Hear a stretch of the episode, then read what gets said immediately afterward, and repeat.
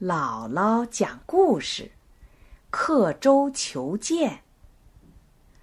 古代战国的时候，楚国有个人有一把非常珍贵的宝剑，做工细致，形状精美。一天，他坐船渡江，带着这把宝剑。船行驶到江心的时候，忽然刮来一阵大风。船摇摇晃晃，他一不小心把宝剑掉到江里去了。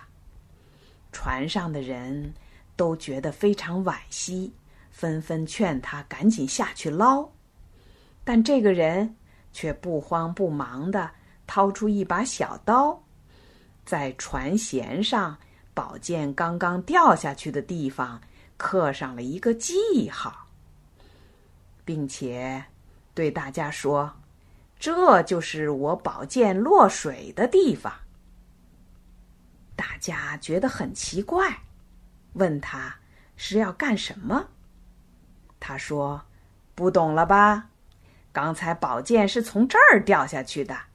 等一会儿船靠了岸，我就顺着这个记号去找，肯定能找到的。”大家不以为然。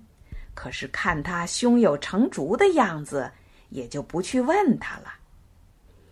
船靠岸以后，那个人立即从船上刻着记号的地方跳下水去，想要找到宝剑。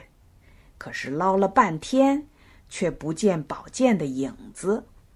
他自言自语地说：“奇怪，我的宝剑不就是在这儿掉下去的吗？”怎么会找不到呢？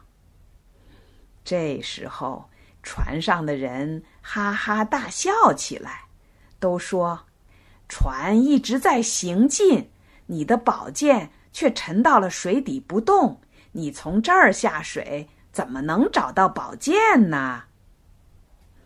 后来呀，“刻舟求剑”就成了一个成语。这个故事啊，是告诫我们，办事儿不能不顾已经变化了的情况和条件，要不然呐，就会办错事儿，或者闹出笑话来的。